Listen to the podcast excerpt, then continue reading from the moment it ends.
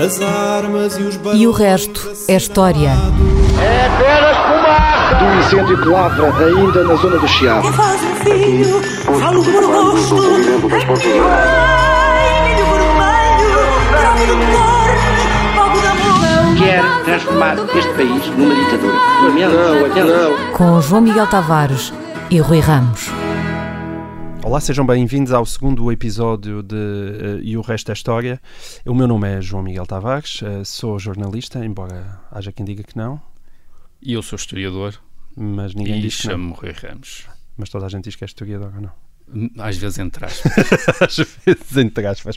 Olha, Rui, nós temos aqui uma boa notícia no sentido em que já começámos a receber pressões neste programa, não? Ah, Acontece. Logo ao segundo episódio já estamos a ser vítimas de pressões, mas estas são das boas. Um, o Observador decidiu dedicar um dia ao Estado da Nação e Uhum. e, e pedimos-nos, bem. e porquê é que vocês não fazem então um especial, logo ao segundo episódio, um especial e o resto é história dedicado ao Estado da Nação? E, a- e aqui, e aqui estamos nós.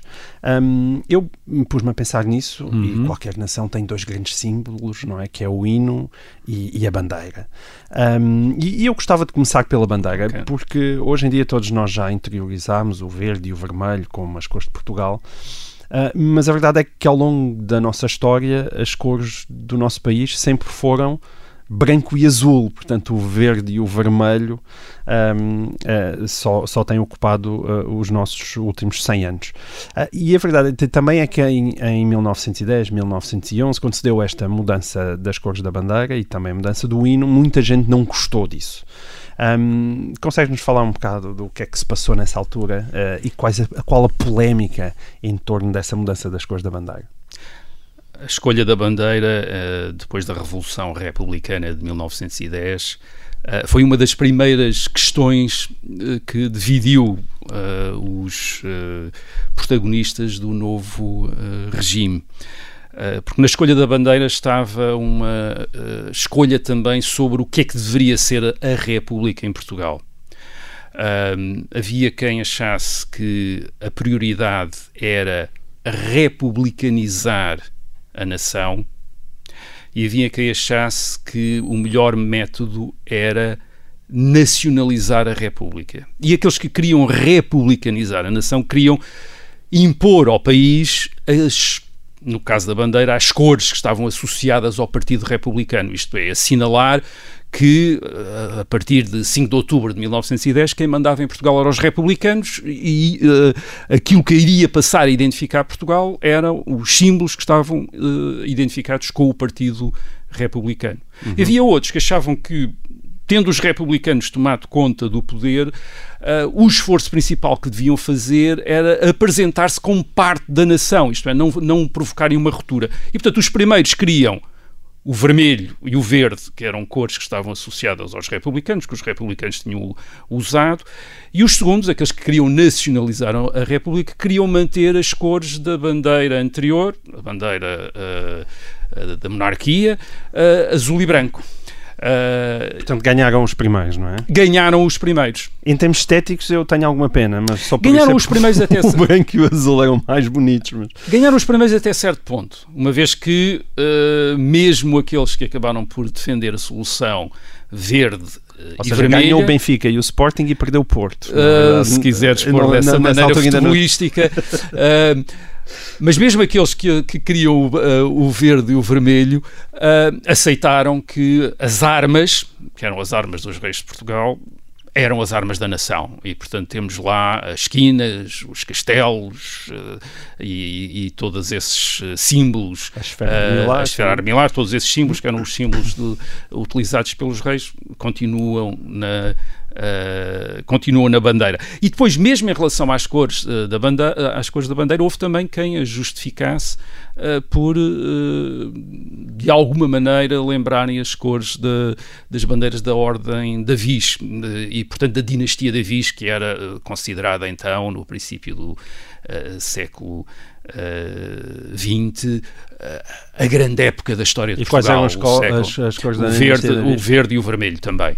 Ah, e, portanto, que isso seriam as cores de Dom João II. Ok. E depois, claro, também haveria uma psicologia associada às cores. O vermelho era uma cor, como se diz na comissão, em, uh, na comissão que teve de escolher a bandeira, que, que, foi nomeada em outubro de 1910, disse que o, o vermelho era uma cor viril, quer dizer, era a ah, cor da conquista, macho, macho. era a cor da guerra e a República tinha de dar esse lado Mas não foi o, viril. Não foi o Guerra Junqueiro que também fez um, um, comentário um bocadinho mais desagradável a esse propósito? Fez um bocadinho. Um, um o, o, Guerra Junqueiro foi um grande defesa. O, o Guerra Junqueiro tinha aquela ideia, que é ele que lança a, a, a, o refrão de que tem de se nacionalizar a República. Isto é, a República já está, portanto, o Partido Republicano já tomou conta do poder, agora trata-se de reconciliar os portugueses com uh, o poder, o novo poder republicano. E, portanto, ele defendeu o azul e branco e depois também com uma, digamos, com uma. Uh, uh, psicologia sobre o povo português, etc. E também com esse, com esse pequeno uh, nota que tu estás uh, a referir, que era o azul e branco era uma, uma bandeira mais europeia ah. do que o verde e o vermelho. Que era uma coisa mais africana. Era uma é? coisa portanto, introduziu essa, introduziu essa nota. Hum. O, aquilo que também distinguiu a República foi uma certa defesa uh, em público destes símbolos, quer do, uh, do hino, que falaremos daqui, uh, que poderemos ah, falar daqui a um bocadinho, e, e, também da bandeira. E, portanto, havia, uma, havia penalidades para quem desrespeitasse. Uh, Mas penalidades à cega? Sim, com na havia lei. polémica. Uh, na lei e, e, havia incidentes, quer dizer, Bem, hoje, por acaso isso, tenho... isso acompanhou também. Sim, mas, ainda, há ainda... aqui um há um caso, quer dizer, que é um... Ainda tivemos aquele caso um, com o hino nacional e o João Grosso bem recentemente. Portanto, isto vem desde essa altura, não é? Vem desde essa Mas, altura, dizer, vem desde necessidade... sempre. Imagino que no tempo da monarquia também não pudesse desrespeitar era... bem a Não, não... Não, não, havia este, não, havia estas, não havia este regime de penalidades, quer dizer, não. e não havia, sobretudo, nas ruas, como houve em 1911, 12, 13, uma massa de militantes uh, excitados que... Uh, pensa, descobriam e, e, puniam imediatamente por uh, diretamente uh, qual, qualquer sinal do que eles achassem que era um desrespeito. Um, um, incidente, por exemplo, que vem nos jornais no dia 1 de fevereiro de 1913, o Presidente chega, bandeira, no Lar Camões, uh, o Presidente da República, Manuel Arriaga, bandeira, hino e aparentemente alguém repara que um condutor da Carris não tinha tirado o boné. Ah, e o homem é quase espancado e depois é preso, quer dizer, é preso e levado, quer dizer, por não tirar o chapéu. Por não ter tirado o boné, uh, ter -se esquecido ou qualquer, ou, ou, qualquer razão. E portanto havia, é óbvio que havia, havia também uh, uma questão verdadeira em relação a estes símbolos ainda no princípio da, uh, da República, que é muito interessante. Há monárquicos que acham que não devem uh, respeitar estes símbolos, há outros que acham que, apesar de serem os símbolos da República devem ser respeitados à mesma. Mas tu, depois a seguir tu também tiveste logo a Grande Guerra, não é? Portanto, começa em 1914 e depois com o envolvimento de Portugal, Exatamente. aí a bandeira uh, verde e vermelha também ganha uma preponderância maior. Uh, é, começa a ser associada às Forças Armadas, e, e, é uma bandeira de guerra, isto é, a bandeira sobre a qual os soldados lutaram, quer em África, quer uh, na Flandres.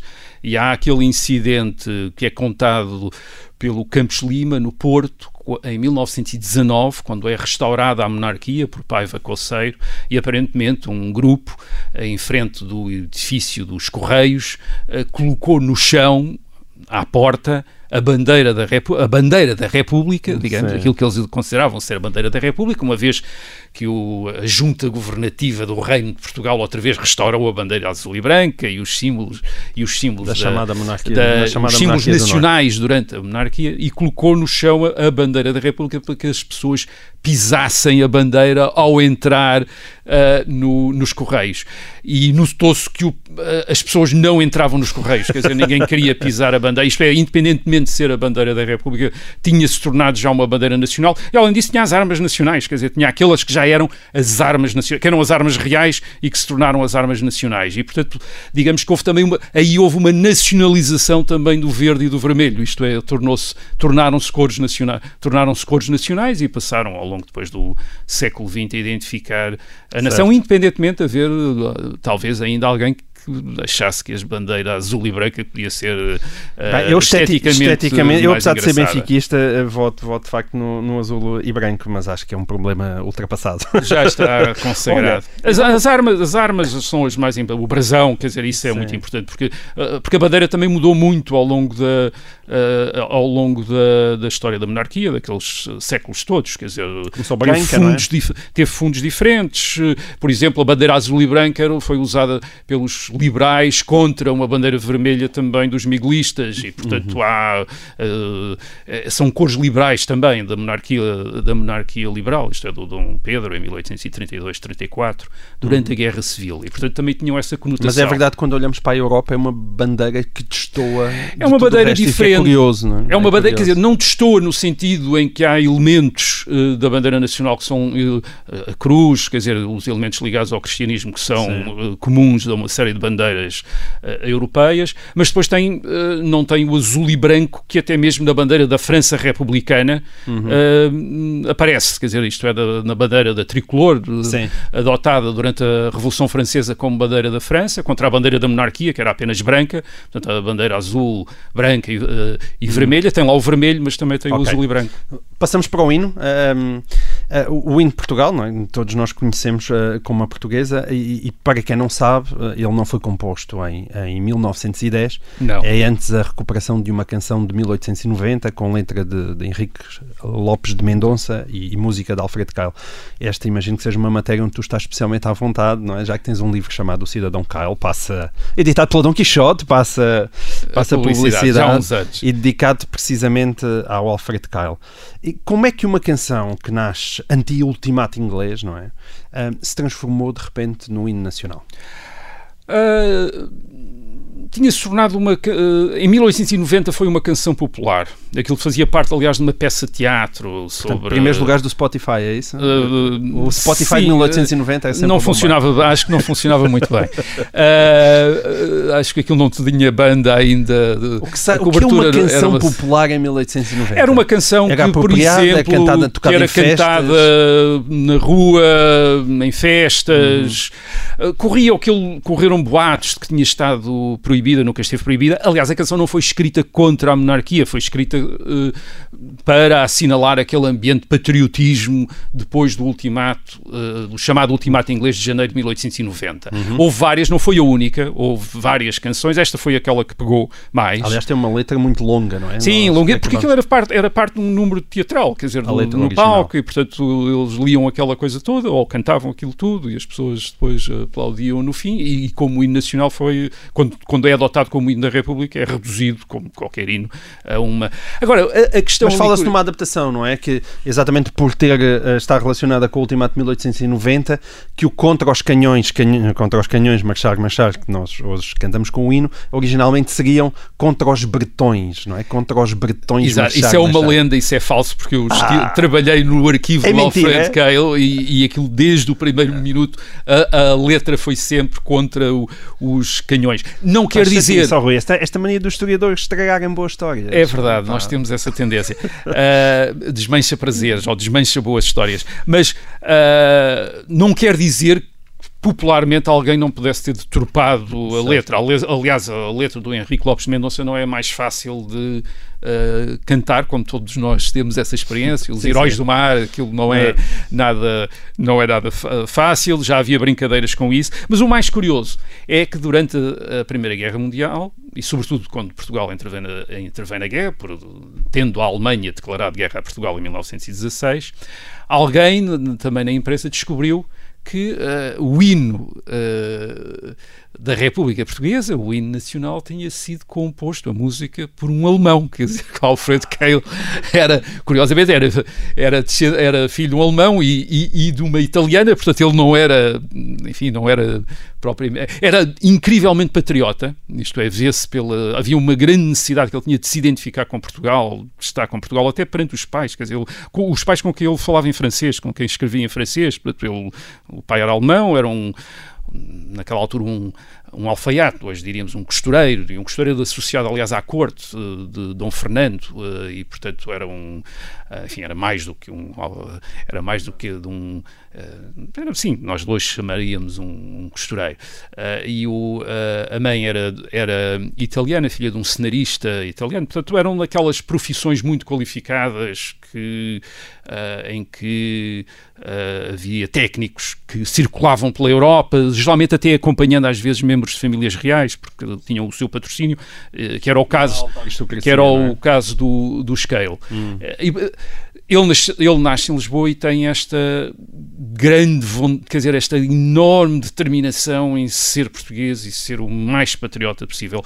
Ele morreu em 1907, portanto nunca soube que o, hino, o, o seu hino de 1890 se tinha tornado o hino nacional. Penso que teria Isso ficado... É triste, é como aquela pessoa morre antes do IT. Morreu antes. Morreu antes. Ele, teve, ele tenta, ele, a grande aspiração dele era ser um autor de ópera, quer dizer, e isso... Uh, e fez óperas, algumas eh, como a Dona Branca, estreada em São Carlos, etc. Uh, eh, e uh, nunca teve um grande sucesso, as pessoas diziam sempre mal dele, e portanto, e não sei se provavelmente não ficaria também ao mesmo tempo contente pelo hino ter uh, sido adotado como uh, uh, hino, hino, nacional e ao mesmo tempo talvez um, pouco, um bocadinho frustrado por tendo passado a vida a escrever grandes óperas, nenhuma dessas grandes óperas ter adquirido, é. ter tido o impacto que ele, que ele ainda por cima também era um, ele também era pintor, não é? Ele também chegou ele a pintar, também pintava, era um artista era um, muito aliás era um versátil. bom pintor, era um bom hum. pintor, uh, como uh, penso que como pintor talvez até posteriormente tenha sido mais valorizado como pintor. Há uns anos houve uma exposição na Galeria de Pintura do Rei Dom Luís, no Palácio Nacional da Ajuda, e foi uma, um bocadinho uma descoberta. De, uh, ele é um pintor bastante, uh, bastante estimável, era uh, muito, muito bom, aliás, tec, tecnicamente. Enquanto músico, era, era criticado por ser um bocadinho derivativo, digamos, isto é, as pessoas ouviam e uma coisa parecia Wagner, e outra parecia Massenet, e outra parecia isto, mesmo as coisas melhores Sim. que ele fazia pareciam coisas. Uh, ele tem uma série de canções que foram até gravadas, há um disco com canções dele que que são interessantes. Que foram registadas mesmo. Foram, não, que foram gravadas recentemente, aliás, hum. que foram gravadas recentemente. E que são interessantes, porque são canções em que ele tenta combinar a música erudita já com a música popular, hum. quer dizer, uma espécie de um folclore erudito. Uh, e, tem, e tem muitas, uh, tem muitas uh, canções que são muito agradáveis. Há, há, uma coisa que eu não sei se me sabes responder, provavelmente não. O meu objetivo mesmo é, é tentar fazer, é encontrar coisas que tu não saibas explicar. E uma delas é a letra foi fixada em, com algumas alterações em 1957, já durante o Estado Novo, dá-me ideia Sim. que o hino e depois não era cantado já com o devido rigor, com o, com o tempo, não é? Eh, uma banda de repente já dava um Fá onde estava um Sol, hum, mas na letra há uma alteração que eu, que eu acho sempre um pouco Sim. bizarra, que é o, o Ó Pátria sente-se a voz, quando no original é Ó Pátria ergue-se a voz. Fazes alguma ideia porque é que essa alteração foi feita? Uh... É porque, aliás, porque ao pátria ergue-se a voz dos teus igrejas avós me parece mais feliz do que ao pátria sente-se a voz dos teus igrejas eu acho avós. Que é o, eu acho que é o contrário. É provavelmente que haja aí ao pátria ergue-se a voz dos teus igrejas, ergue-se dos teus igrejas. Sim. Talvez sou um bocadinho mais pedregoso, digamos, é? do que sentes a voz. Achas Mas é atenção, é a maior, parte das, a maior parte das letras dos hinos... do Estado Novo. A maior parte das letras dos hinos europeus, por exemplo, a começar pela Marselhesa, são eh, incantáveis. Quer dizer, isto é, não é, não é possível cantar aquilo. Isto é bem tramado, é verdade. Experimente uh, a Nós própria Marselhesa. E, portanto, fazer figuras é, e, portanto, a própria Marselhesa está reduzida, é, uma, é um poema longuíssimo. Portanto, eles no fim do século XVIII deviam ter ou pulmões ou, ou uma capacidade literária completamente diferente. Aquilo não é nada fácil memorizar e cantar. E cantar. Uh, uh, e, portanto, teve de ser tudo reduzido a, um, a, uns refrões que se possam cantar nos estádios, hum. não é? Olha, Rui, nós também temos que reduzir um bocadinho a nossa conversa agora, porque está a altura de nós uh, fecharmos para, para o, o, intervalo, mas eu queria só deixar aqui um alerta. Um, eu tenho trazido para aqui as perguntas, uh, mas a nossa ideia também, os nossos ouvintes poderem participar ativamente neste Sim, programa. perguntas ou questões. Ou Mandem perguntas, temas. dúvidas metafísicas sobre história ou então pequenas curiosidades que se, simplesmente queiram saber. Nós temos um mail à disposição para isso, que é história.observador.pt Ou então também existe um número de, de WhatsApp disponível, onde podem mandar mensagens de voz ou SMS, que é o 913 961 556 nestas coisas geralmente usam-se uns números de telemóvel que as pessoas consigam fixar, mas uh, o rádio observador é, parece ser extremamente exigente. Para os seus ouvintes e, portanto, escolheu o número do WhatsApp que é difícil de fixar, que é só mesmo Portanto, para é aqueles... a mesma letra para- da Marselhesa é, letra original. da Marselhesa, mas em, em número do WhatsApp. É mesmo para testar que são me- para, para tentar que mesmo só os, os ouvintes extremamente inteligentes e com grandes capacidades de memória participem neste programa. Bom, mas eu repito, 913 961 556 e voltamos já. Olá, sejam bem-vindos de volta ao segundo episódio de E o Resto é História. Desta vez nós temos uma emissão estilo discos pedidos, mas sobre história de Portugal e sobre a nação. Este programa caiu no dia em que se debate o Estado da Nação e nós estamos aqui também a debater o Estado da Nação, mas numa perspectiva histórica. Ah, Exato. Olha, já falámos do hino, já falámos da bandeira hum, e eu agora gostava de falar do nosso sistema político, não é? Bem. Um, porque nós hoje em dia, em Portugal, elegemos diretamente o Presidente da República e votamos em partidos para o Parlamento, mas nem sempre foi assim. Na Primeira República existia a Câmara de Deputados e existia um Senado. A eleição do Presidente da República era indireta, como hoje em dia ainda acontece em alguns países. E eu gostaria que viajássemos até 1974 e 1975 hum, para falarmos disto. É, qual dirias que foi a inspiração, a grande inspiração para o modelo de organização do Estado português, é? tal como conhecemos hoje em dia? Certo. Andámos a copiar quem na balbúrdia daqueles anos? Eu devo dizer, antes, antes, eh, eh, antes de dizer quem é que nós copiámos, eu devo dizer que as eh, o constitucionalismo europeu, as constituições escritas foram sempre cópias de outros regimes. Inicialmente, em França, depois da eh, Grande Revolução Francesa, eh, a ideia também foi copiar o sistema inglês. Eh, e noutros países a seguir copiar o sistema francês, que era uma maneira indireta de copiar o sistema inglês. Portanto, toda a gente andou sempre a copiar Nós alguém. sempre fomos ótimos a copiar. Nós, em 1822, tentámos copiar a Constituição Espanhola de 1812, aliás, tinha sido exigida em 1820, e portanto é uma das fontes principais, como dizem os juristas, as fontes da Constituição, uma das fontes principais da, da, da primeira Constituição escrita portuguesa de 1822, ou pelo menos da- do constitucionalismo moderno, não vou entrar agora aí pela questão, porque havia quem achasse que já havia constituições anteriores, mesmo que não fossem do tipo da Constituição de 1822, mas em 1974 e sobretudo em 1975 a Assembleia Constituinte penso que é mais o autoplágio, quer dizer, é mais um autoplágio, quer dizer, isto é Não copiámos ninguém. acho que nos copiamos a nós próprios. Acho que. eh, E há constitucionalistas que concordarão comigo, há outros provavelmente que não concordarão, mas eu acho que, sobretudo, foi, foi atendida a tradição. Quer da monarquia constitucional, que o Estado Novo também tinha recolhido nas suas constituições escritas. Não quer dizer que seu, na não na maneira como o sistema político funcionava, mas nas suas, nas suas constituições escritas. E que era basicamente distinguir ah, entre um chefe de Estado e um chefe de governo, ambos tendo, digamos, o mesmo, um peso semelhante, digamos assim, uma, uma autoridade, uma mesma autoridade política. Isto é, o chefe de Estado sendo também um chefe político. Ao contrário do que se pressupunha na Primeira República, na Constituição de 1911, em que o chefe de Estado era mais um mestre de cerimónias, isto é, eleito pelo Parlamento, ah, nomeava os ministros e, ah, e demitia-os mas- e, e promulgava as leis, mas apenas como uma espécie de chancela, como uma formalidade. E no Estado Novo era supostamente eleito diretamente, mas também nunca deixou de ser um, Também, um mas- adorno. Ma- mas estava ali para assegurar uma transição, isto é, quando em 1968 Salazar é incapaz, quem escolhe o sucessor é o Presidente de, eh, da República. Mas o, que- o que é curioso é que mesmo durante a Primeira República, tendo o Presidente da República ah, um mandato tão limitado, a verdade é que quer Manuel da Riaga, quer António José de Almeida, sob o regime da Constituição de 1911, se impuseram e tiveram um papel político muito para além daquilo que era es- es- esperado ou previsto, e de tal maneira que houve uma revolução em 1915 contra Manuel da Riaga, ele foi obrigado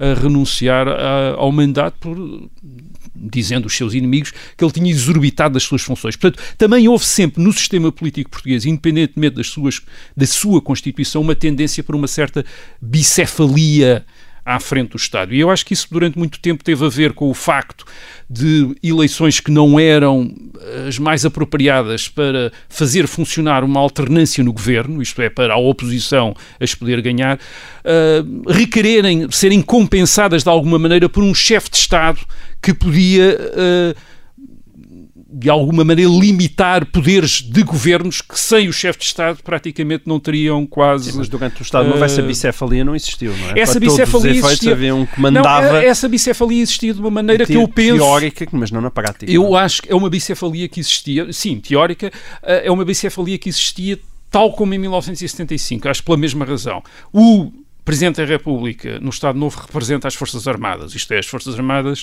uh, a partir de uh, que uh, a partir das quais o Estado Novo, ou nas quais o Estado Novo assenta a, a, sua força. E a mesma coisa em 1975, 76. Eu acho que foi necessário encontrar, para além do Conselho da Revolução, que estava previsto na Constituição também, encontrar uma figura que estabelecesse uma, uma um, digamos, uma ligação entre o poder democrático, isto é, o poder do voto, o poder dos cidadãos, e as Forças Armadas, nas quais cujo uh, levantamento tinha assinalado o começo, do, o começo do, da democratização e do regime. E precisamente este, esta figura do, do, deste presidente que em 1976, na Constituição de 1976, tem de facto poderes muito grandes. Isto é, o governo depende da confiança do Presidente da República. O Presidente da República é Presidente do Conselho da Revolução. O Conselho da Revolução funciona como uh, Tribunal Constitucional, tem uma Comissão Constitucional à volta. Portanto, imaginemos hoje em dia um Presidente da República que fosse Presidente da República, Presidente do Tribunal Constitucional, chefe do Estado-Maior-General das Forças Armadas e que, além disso, o governo dependesse não apenas da confiança do, da Assembleia da República, mas também da confiança do Presidente da República. Isto é, que o Presidente da República pudesse demitir o governo. Hum uh, por achar que o governo não tinha Quando a sua tu confiança. descreves isso dessa maneira, parecem super, super poderes, não é? São Mas super não é poderes. essa a imagem que nós temos. Não, são super poderes. O, o, general Lianes, que foi o presidente que teve estes poderes até 1982, diz que numa entrevista até recente disse, é demais, não, que disse que de tantos poderes que tinha, quase acabava por não ter poder no sentido em que era impossível exercer este género de poderes. Isto é, porque apesar de tudo também havia um regime de partidos e para o Presidente da República exercer um papel político precisava dos partidos. Mas eu penso que foi, é por isso que nós tivemos em 76 um, uh, uma Constituição que faz lembrar um pouco a Constituição da monarquia, em que o chefe de Estado, o rei, também tinha poderes políticos muito grandes na, na, Carta Constitucional de 1826, não na Constituição hum. de 1822, mas na Carta Constitucional de 1826. Isto é o poder de demitir e nomear livremente certo. os ministros, o poder de dissolver a Câmara dos Deputados, o poder de nomear membros da Câmara dos Pares e, portanto, uma capacidade de criar, uh, digamos, situações que permitiam a um partido governar ou uma figura governar e eu creio que e, e creio que isso tinha a ver e foi usado dessa maneira com uh, o, o rei acionar digamos um mecanismo de alternância no poder Sim. que eleições que os governos ganhavam sempre as eleições quer dizer é preciso pensar que a primeira vez que uma oposição vai para o poder em Portugal através de, eleições, de eleições acontece em 1979 uhum. e a primeira vez com a AD, com, com, com, a, com a Aliança Democrática. E a primeira vez que um primeiro-ministro que é candidato a ser, portanto, à sua continuação no poder, perde eleições, acontece em 2005 com Pedro Santana Lopes, quer dizer, isto é, e há eleições em Portugal, há, sim, inaugurou essa nova fase do, uh, da, da, das eleições em Portugal. Há eleições em Portugal desde 1820, quer dizer, nunca um governo nunca um primeiro-ministro que fosse candidato à sua, digamos, reeleição tinha perdido eleições até 2005. Portanto, António Costa pode estar descansado. Mas, mas nós em Portugal ligamos, olhamos muito hoje para o papel do, do, Presidente da República. Toda a gente sabe que ele tem o famoso poder da bomba atómica, uhum. mas tendemos a desvalorizar as suas capacidades de intervir verdadeiramente na vida política mas há também quem, quando olha para a Constituição, não esteja tão certo assim. Ou seja, como se a Constituição portuguesa atribuísse mais poderes ao Presidente da República do que aqueles que ele habitualmente está disponível para exercer. Tu concordas com esta visão? Eu concordo com essa visão. Eu acho que há na Constituição, tal como é o resultado mesmo da, da revisão de 1982, o, o Presidente da República continua a ter prerrogativas para exercer um mandato completamente diferente. Isto é, se um Presidente da República, depois de ser eleito, uh, dissolvesse a Assembleia de, uh, da, da República e dissesse que pedia aos portugueses uh, uma maioria que correspondesse ao mandato que lhe tinham dado e que, portanto, que ele queria nomear um Primeiro-Ministro que fosse da sua confiança e queria que os portugueses lhe dessem esse mandato, acho que esse presidente não estaria estaria a violar a prática, os hábitos uhum. uh, em Portugal, mas não estaria a violar a Constituição. Isto Sim, é um o governo de iniciativa presidencial é, é não é um pouco como em França, quer dizer, nós na prática temos um em França também é possível uh, um presidente como Mitterrand uh, ter aceito a partir de, de François Mitterrand ter aceito que o governo era um governo de uma maioria diferente da maioria presidencial, uh, e há um entendimento, que era um entendimento do general de Gaulle, muito diferente de Mitterrand, que era que em França a maioria presidencial tinha de corresponder à maioria do governo e que o presidente devia-se demitir no dia em que essa maioria, em que a maioria do governo não fosse a maioria presidencial. Aliás, uhum. o, o, o general de Gaulle achava que o presidente da República em França devia ganhar todas as eleições, quer dizer, todas as eleições tinham de ser ganhas pelo presidente da República em França. E ele até se demitiu com um, um referendo sobre a regionalização, quer dizer, um, um, em 1969, mas ele achava que o, o presidente da República, para ter a autoridade que ele achava que o presidente da República tinha de ter, tinha de corresponder corresponder à maioria da população, à, à maioria da, da, de, de, enfim, da população da, da opinião, da população, da população francesa, e que no dia em que isso não fosse claro, o Presidente não tinha o um mandato, mesmo que tivesse ganho, digamos, mesmo que tivesse sido reeleito há, ou eleito há um ano atrás, bastava perder uma eleição e tinha a obrigação de se demitir.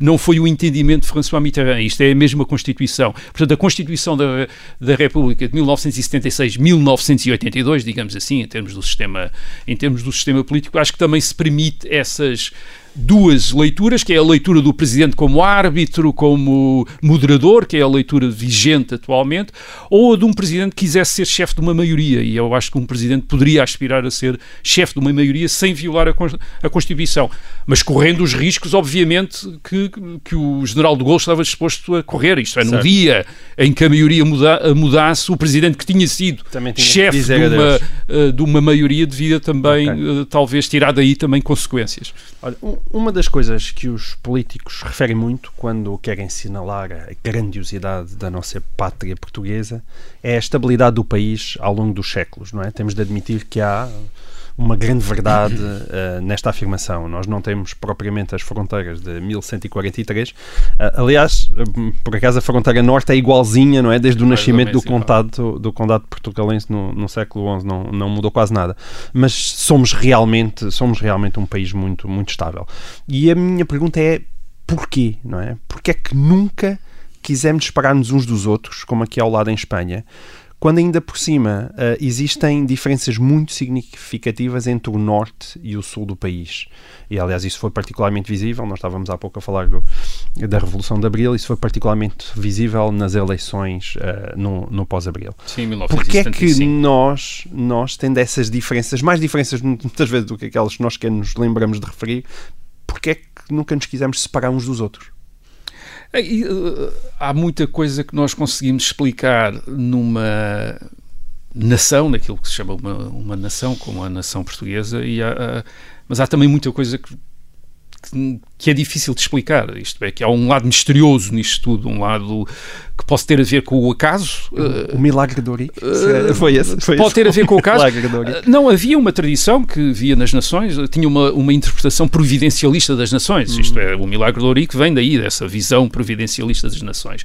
Temos isso explicava, milagre de isso explica, fica prometido. Não, mas isso explicava algumas coisas. Esse, esse, essa visão providencialista depois foi secularizada no século XIX por visões que atribuíam a, a Portugal uma missão histórica, quer dizer, que já não era necessariamente de, de origem divina, mas que, se, que, seria a história do mundo, a história, aquela história hegeliana do, uhum. do progresso, uh, e Portugal teria sido destacado para fazer os descobrimentos, para descobrir ah, o, o, mundo, etc, etc. Portanto, houve sempre essas visões previdencialistas. Quando nós abandonamos essas visões previdencialistas, ficamos com muita coisa que não conseguimos explicar. E uma das coisas curiosas para explicar é como é que um país tão diferente uh, uh, do norte para sul uh, com paisagens, com uh, sociedades rurais diferentes, com maneiras de uh, tradicionalmente falar o português diferente, com vocabulários diferentes, com práticas religiosas diferentes, com escolhas políticas diferentes. Em 1975, Sim. nas primeiras eleições para a Assembleia Constituinte, foi é um contraste mapa, tremendo, é quer dizer, do um norte que vota, vamos dizer, à direita e um sul que vota